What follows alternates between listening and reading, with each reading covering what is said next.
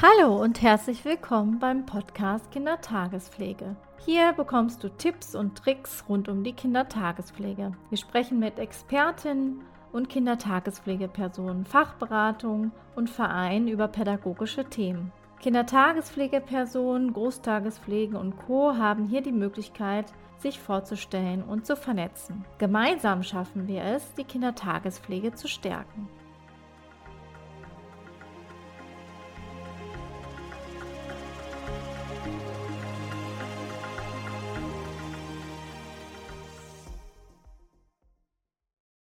Ja, hallo und herzlich willkommen zum Podcast Kindertagespflege. Mein Name ist Karina und bei mir ist die Daniela Faller. Hallo Daniela.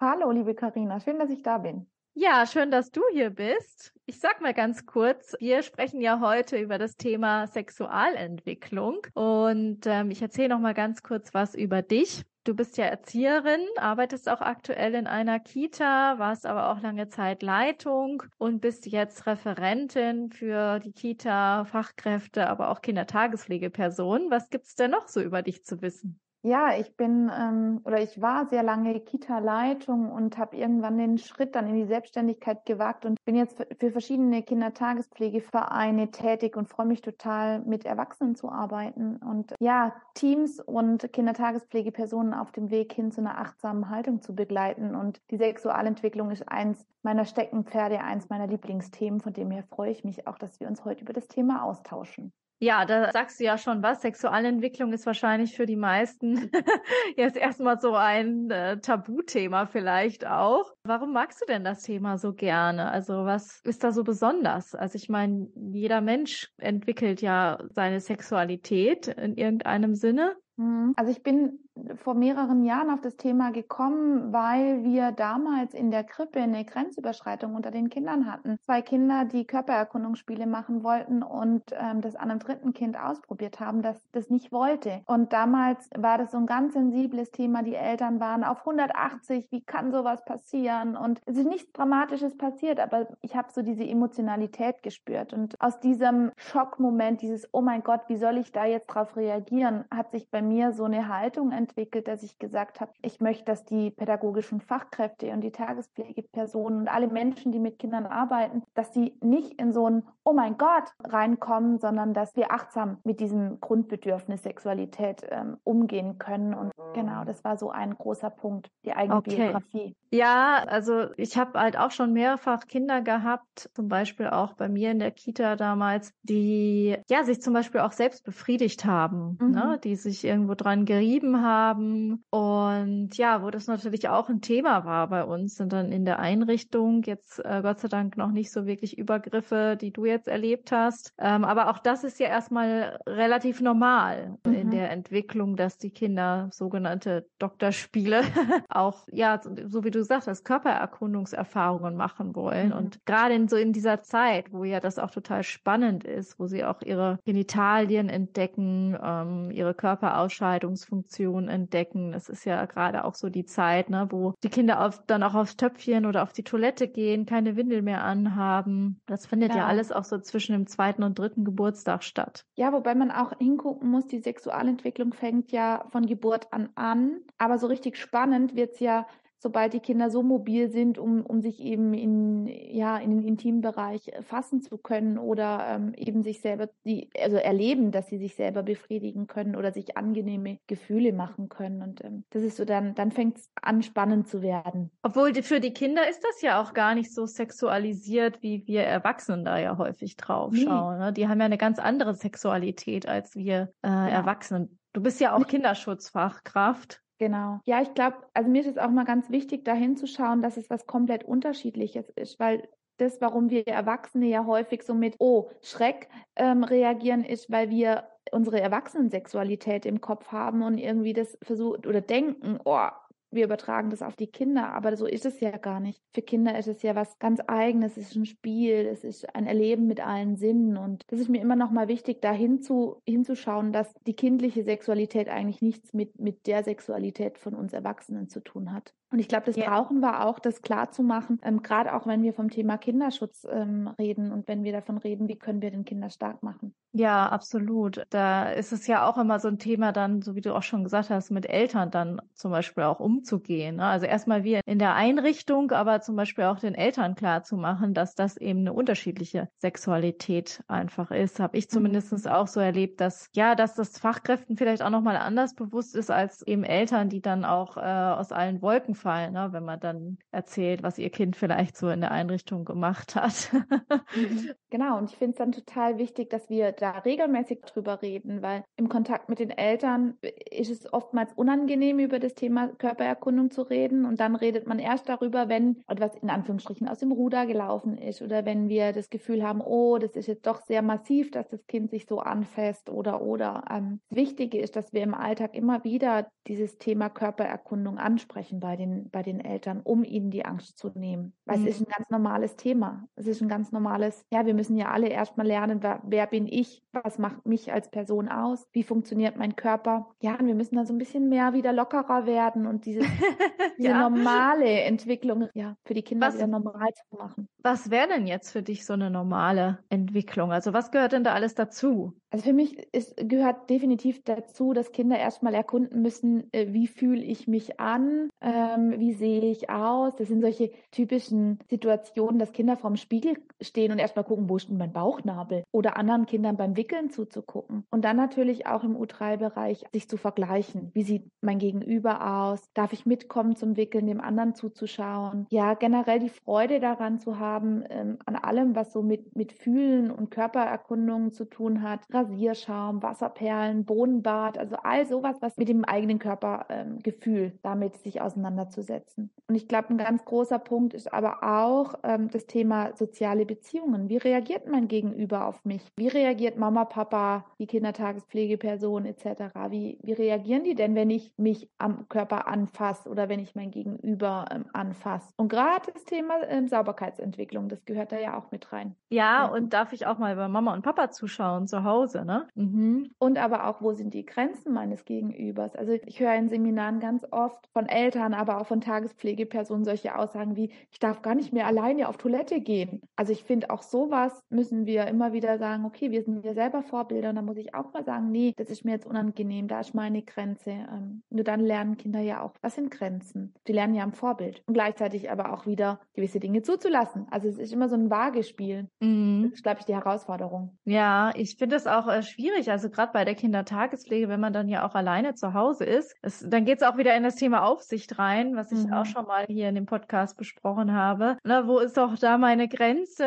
Ähm, und was mache ich dann, wenn ich alleine zu Hause bin und dann auch mal auf die Toilette gehe? Lasse ich mhm. überhaupt die Kinder dann auch da mit rein oder äh, mhm. ist das äh, privat und mache die Tür zu? Also da wäre auch mal ganz interessant, wenn ihr das teilen wollt, wie ihr das macht. Also schreibt es gerne mal auch dann äh, ja bei Instagram oder so in die Kommentare. Das würde mich schon mal interessieren, wenn ihr das preisgeben wollt von allen Hörer und Hörerinnen, wie ihr das denn umsetzt. Also ob die Tageskinder bei euch mit aufs Klo dürfen oder auch nicht. Ja, das ist ja schon äh, auch etwas sehr Intimes von mir als Tagesmutter oder Tagesvater einfach. Mhm. Und ich glaube, da gibt es keine Ideallösung oder da gibt es kein Rezept zu sagen, immer so oder immer so. Ja, und dann auch, wie reagieren auch die Eltern darauf, ne? wenn ich das zulasse, die Kinder mit mhm. bei mir auf die Toilette zu nehmen. Das kann ja auch nochmal eine ganz andere Nummer sein. Mhm. Aber kommen wir doch vielleicht nochmal zurück auf die Sexualentwicklung. Das jetzt ja auch schon gesagt, es gehört auch so diese Sinneserfahrung erstmal mit allen Sinnen dazu. Gibt es denn irgendwie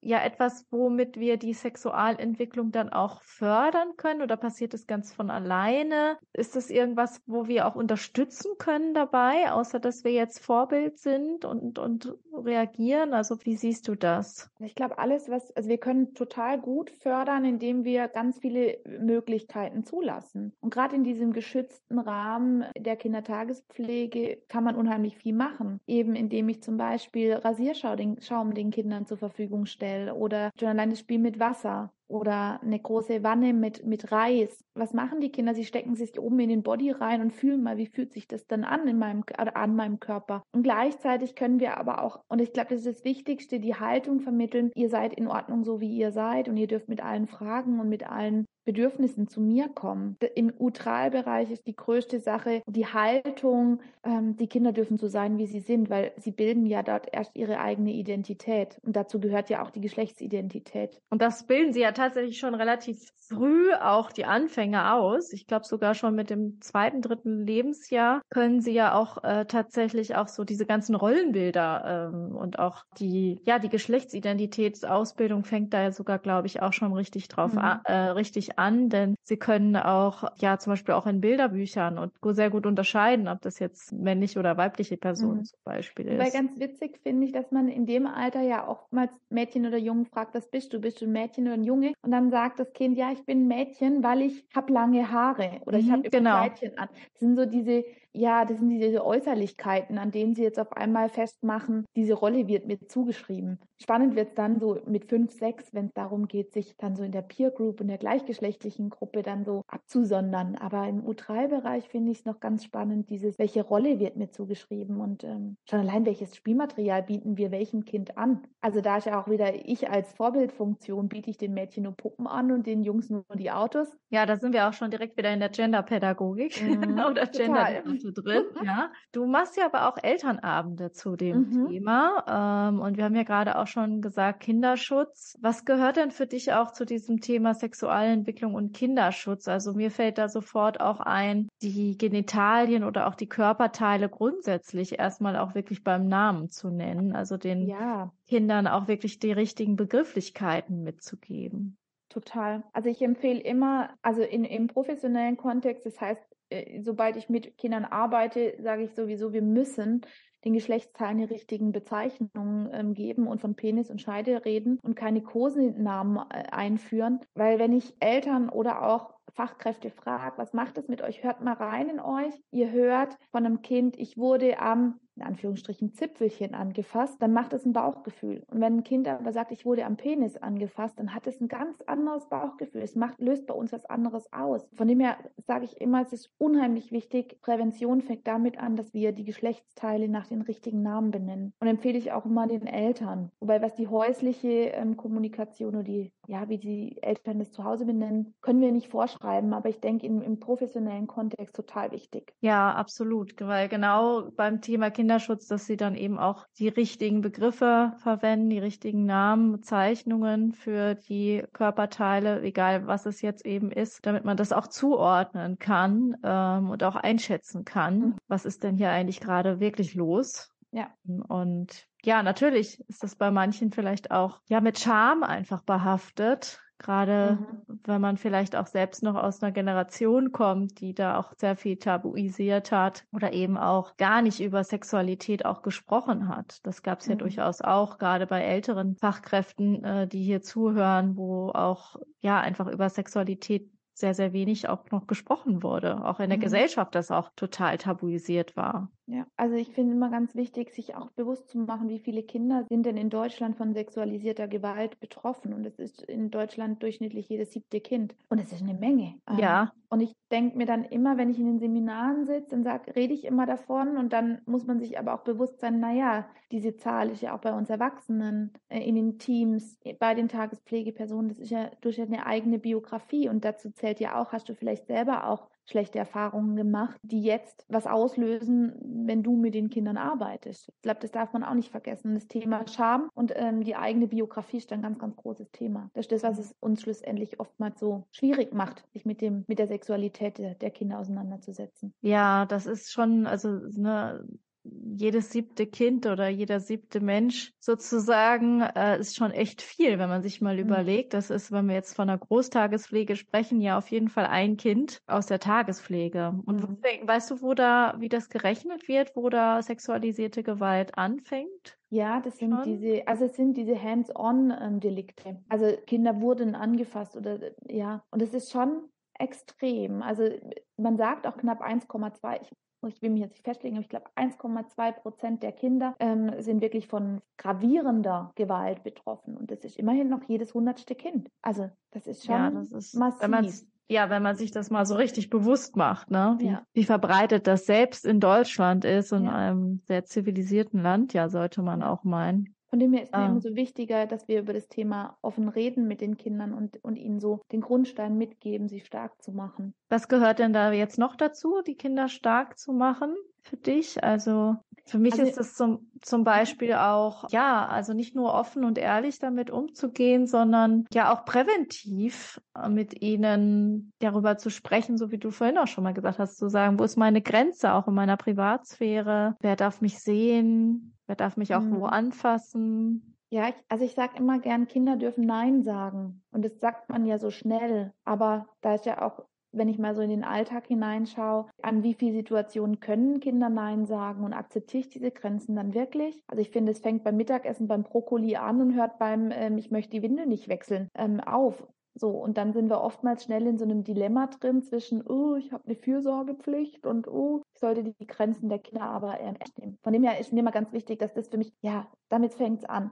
Kinder dürfen Nein sagen, Kinder dürfen für, ihren, für ihre Grenze ähm, einstehen und ich möchte jetzt vielleicht nicht auf den Schoß oder ich möchte jetzt nicht angefasst werden oder in den Arm genommen werden oder oder. Ich finde, da müssen wir mehr reflektieren, sitzt dieses Kind jetzt auf meinem Schoß, weil ich es schön finde oder weil es das Kind gerade braucht. Ja. ja. und vor allen Dingen dieses Nein respektieren, ne? also diese Grenze respektieren und dann auch kooperative Lösungen zu mhm. finden. Mhm. Gerade beim Windelnwechseln, das ist ja auch nochmal so ein ganz wichtiges äh, Thema, womit ich mich auch schon mal mit der Fea Finger drüber mhm. unterhalten mhm. hatte, als es um gewaltfreie Erziehung auch ging. Mhm. Ja, auch zu schauen, na, auf der einen Seite klar, die Windel muss gewechselt werden, aber die Frage ist halt wie. Genau. Ja. Oder auch vielleicht von wem. Ja, wenn ich eine Großtagespflege habe, habe ich vielleicht auch noch mal eine, Kollegin, die sagen kann oder einen Kollegen, wo ich sagen kann, hm, kannst du mal versuchen zu übernehmen. Ähm, aber es ist immer so ein Abwägungsprozess. Ich glaube aber, es ist die Haltung von uns Erwachsenen, dass diese Windel irgendwann gewechselt werden muss, weil ich das Kind nicht fünf Stunden in der vollen Windel sitzen lassen kann, ist klar. Aber die Frage ist, wie gehe ich da rein? Wie kommuniziere ich mit Kindern, um zu sagen, hey, ich achte deine Grenze, ich sehe gerade, das ist total unangenehm für dich, du willst das gerade nicht, aber ja, das ist eine Haltung. Gehe ich da, wenn du gerade Fea sagst, dann denke ich natürlich gleich an Adultismus, gehe ich da mhm. rein ähm, und sage, oh, du hast nicht mitzureden und ähm, egal, gebe ich natürlich auch ein Bild mit. Ja, total. Äh, auch, ne, auch ein Vorbild ähm, mhm. in dem Sinne, ne? wie, wie dann auch Kinder ja untereinander miteinander auch umgehen. Das gebe ich ja damit auch vor. Ne? Also auf der einen Seite, wenn ich die Grenzen des Kindes nicht wahre, dann heißt es oder kann es ja auch bedeuten, äh, dann muss ich ja als Kind die Grenzen eines anderen auch nicht wahren, weil es wird mir ja so vorgelebt. Und auch da ist es ja ganz wichtig, die Kinder untereinander auch zu stärken äh, und ihnen auch klar zu machen, ne, wo sind die Grenzen des anderen Kindes auch mhm. mal, nein, stopp, halt, äh, das möchte ich nicht, auch zu dem anderen Kind im Spiel zum Beispiel auch zu mhm. verdeutlichen und denen auch zu zeigen, dass wir dieses Nein auch unter den Kindern mhm. dann respektieren ja. müssen und ihnen das auch zeigen oder beibringen müssen, ne? dass, dass wenn ein anderes Kind zum Beispiel etwas unangenehm findet oder weint oder schreit oder auch schon guckt, so dass es äh, das nicht möchte, dass wir den Kindern, das ist natürlich gerade im U3-Bereich auch gar nicht so einfach und eine Herausforderung, dann auch mitzuteilen, ne? du schau mal, die, die Lisa, die schaut so, als ob die das gar nicht möchte ne? oder die hat gerade schon mal das Auto weggezogen oder wie auch immer. Und ich glaube, die möchte das nicht abgeben. Also sind ja so diese kleinen Momente auch im Alltag, die nochmal herauszuheben und auch die Grenzen der Kinder untereinander klar zu haben.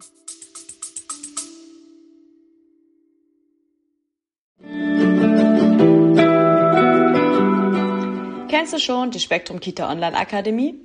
Hier findest du das passende Weiterbildungsangebot für dich und deine Kindertagespflege. Besonders toll ist der kostenlose Monatskracher. Hier kannst du jeden Monat zu einem anderen Thema in die Akademie schnuppern und dich mit den Expertinnen und anderen Kindertagespflegepersonen und pädagogischen Fachkräften austauschen.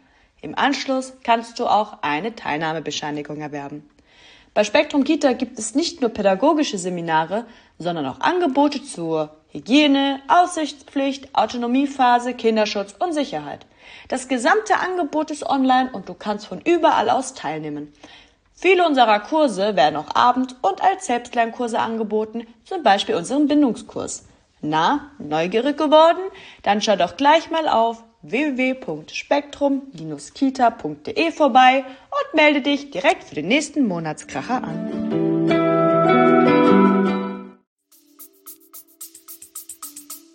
Da gibt es ja diese tolle Stoppregel. Also ich finde, Stopp ist immer so ein Signalwort. Ähm, und schon die Einjährigen können Stopp sagen und die Hand ausstrecken, nach vorne ausstrecken und ähm, signalisieren, hey, ich will das jetzt nicht. Und ich glaube, das sind eben diese Momente, den Kindern auch Methoden an die Hand zu geben. Stopp heißt Stopp und dafür gibt es dieses Handausstrecken. Ähm, so, dann weiß das Gegenüber, ich möchte das nicht. Also ich glaube, das sind auch wir können da schon sehr, sehr früh anfangen, den Kindern Methoden mitzugeben, um sich zu schützen vor Grenzüberschreitungen in Anführungsstrichen. Und das ist ja bei den U3-Kindern schon, da kommt, da kommt der Paul auf mich zugerannt, der will mich umarmen und das ist mir total zu viel. Was mache ich dann? Da sind wir schon bei Prävention. Mhm. Ja, absolut. Und dann aber auch auf die Achtsamkeit, da kommen wir jetzt wieder drauf, die, die unsere Achtsamkeit, unsere alle Achtsamkeit und auf uns gegenseitig auch zu achten, nicht nur auf mein eigenes Bedürfnis zu achten, sondern auch natürlich auf die anderen zu achten, was, was mögen die jetzt, was kann ich jetzt überhaupt auch hier tun und was sollte ich vielleicht auch lieber lassen, weil mir der andere das Signal sendet, äh, nee,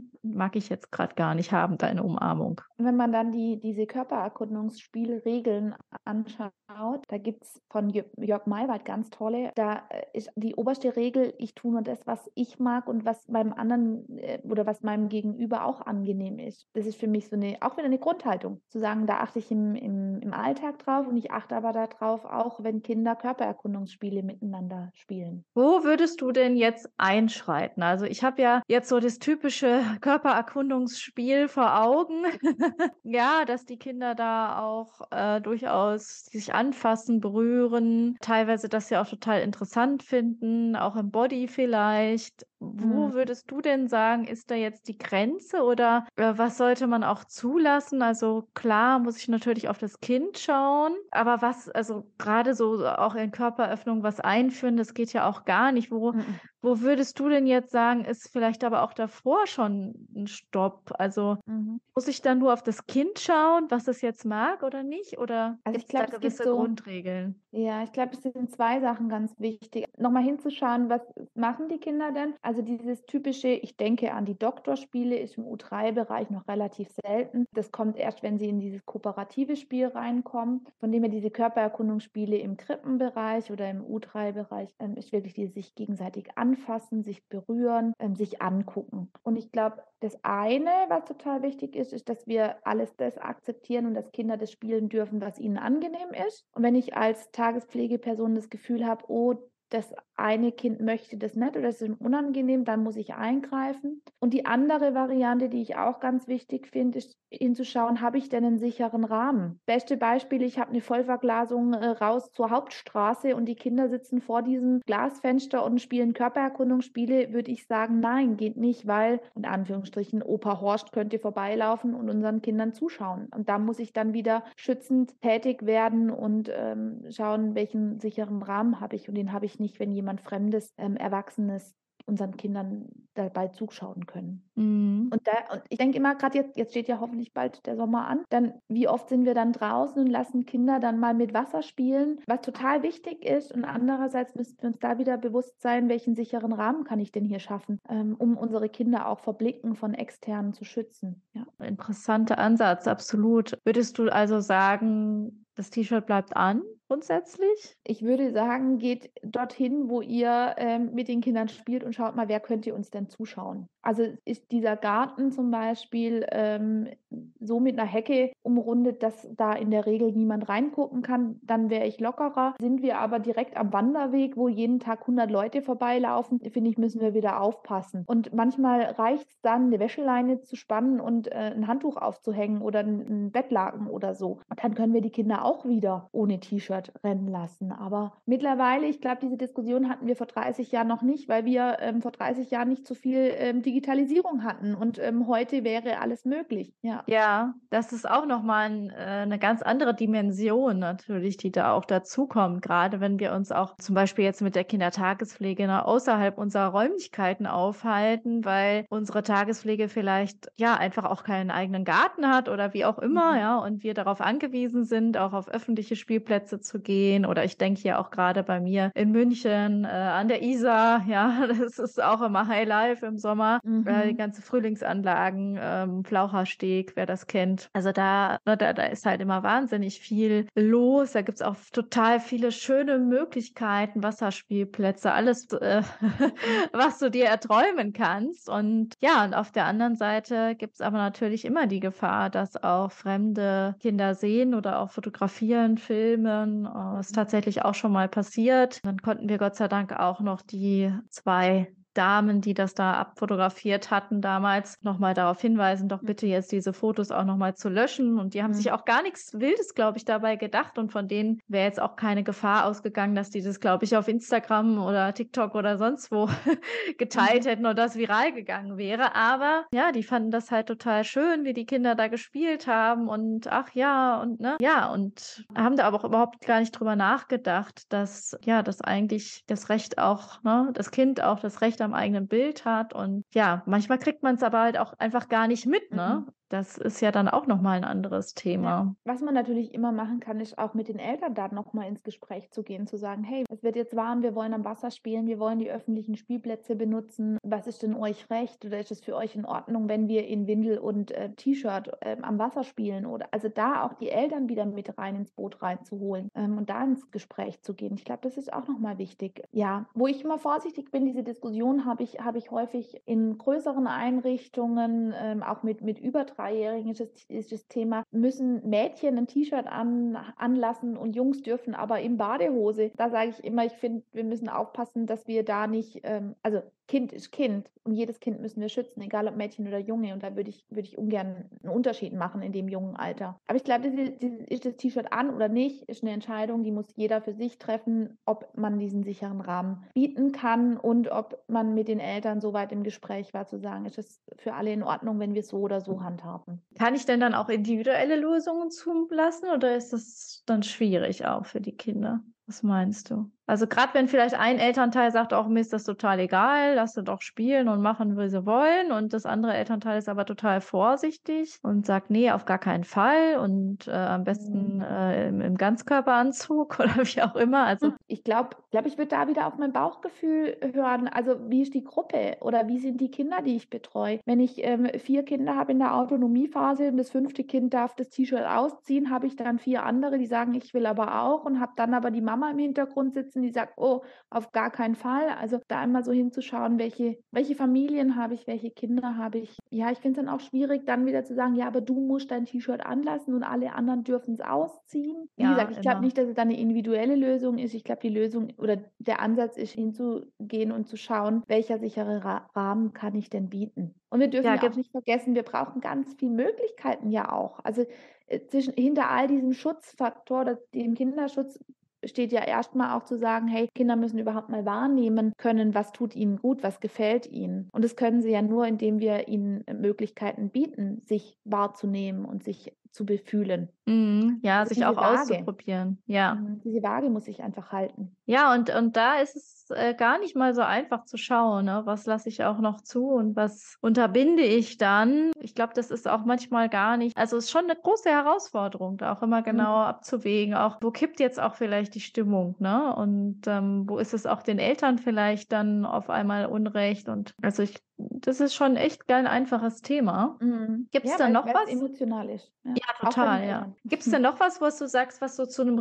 sicheren Rahmen noch dazugehört? Also wir haben jetzt ja gerade so auch so vor Blicke schützen. ja, wenn diese Regeln eingehalten werden, also dieses, ähm, also ganz wichtig, hast du vorhin schon gesagt, ähm, es wird nicht in irgendwelche Körperöffnungen eingeführt. Das ist so auch, glaube ich, mitunter die eine der wichtigsten ähm, Regeln, die es braucht. Meine Erfahrung sagt mir, dass wir eigentlich in der Regel zu viele Regeln haben oder zu ängstlich sind. Ähm, Gerade in diesem U3-Bereich, in dem die Kinder ja noch total bei sich sind und es ja noch gar nicht so groß darum geht, den anderen auszutesten oder sich in Dominanz zu üben oder oder, sondern sie sind ja eigentlich total bei sich. Von dem her würde ich eher mir wünschen, dass, dass die Menschen wieder lockerer werden und mehr zulassen, wenn eben geschützt ist vor fremden Blicken und von externen, die da rein, reingelaufen kommen etc. Ja, also ich finde es auch total wichtig, dass die Kinder sich ausprobieren dürfen, in einem gewissen Rahmen natürlich, ne, dass mhm. sie vor allen Dingen auch ihre eigene, sich auch selbst anfassen, also sich selber anfassen dürfen, auf jeden Fall auch da, wo sie gerne möchten. Auch das war ja mal eine ganze Zeit lang, gerade auch früher, total verpönt, ne? gerade wenn sich zum Beispiel der Junge an seinem eigenen Penis rumgespielt hat, auch an, bei der Windelwickelsituation kommt das das ja auch immer wieder vor, dass die mhm. Jungs sich da oder aber auch die Mädchen. Aber vorrangig habe ich das bei den Jungs beobachtet, mhm. ne, dass sie dann äh, sich auch dahin fassen und da befühlen und natürlich auch dann, gerade wenn sie Pipi machen, das auch total wahrgenommen wird. Ne? Und das ist ja auch so die Zeit, wo genau diese ja, Körperausscheidungen auch einfach super mhm. interessant sind. Ja, nur wenn ich weiß, wo kommt was raus und was produziert mein Körper überhaupt, kann ich ja irgendwann mal lernen, das zu steuern. Also. Sauberkeitsentwicklung mhm. funktioniert ja nicht von heute auf morgen, sondern die Kinder müssen ja auch mal ein Gefühl dafür bekommen. Und das ist ja auch wieder, also diese anale Phase ist auch nicht immer einfach. ähm, Interesse an den eigenen Ausscheidungen zu haben, das kann ja für uns manchmal auch eine Herausforderung sein.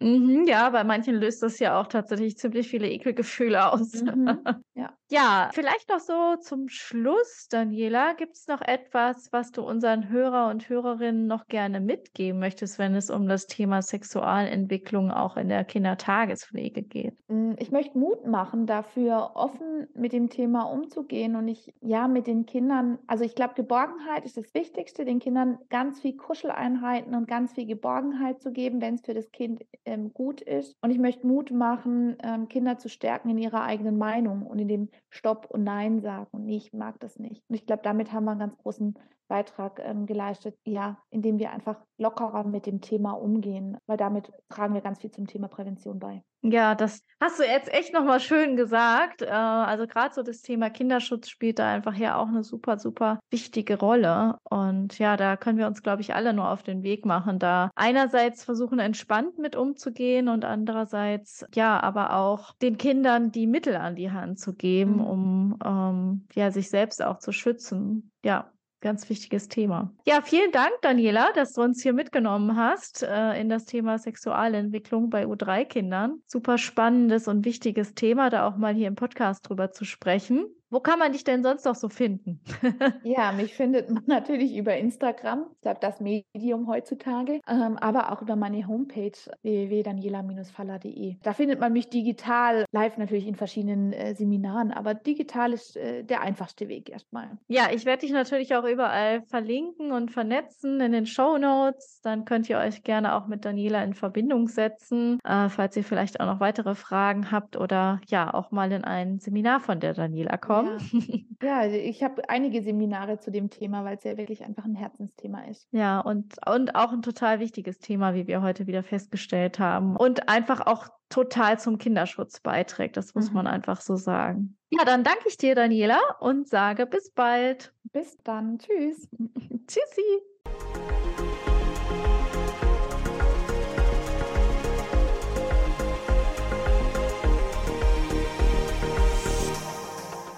Ja, und das war's mal wieder für heute. Vielen Dank fürs Zuhören. Du findest mich auch auf Instagram unter podcast.kindertagespflege oder auch bei Facebook bei der Seite podcast.kindertagespflege beziehungsweise in der Gruppe podcast.kindertagespflege, wo du dich gerne vernetzen kannst. Bis bald, deine Karina.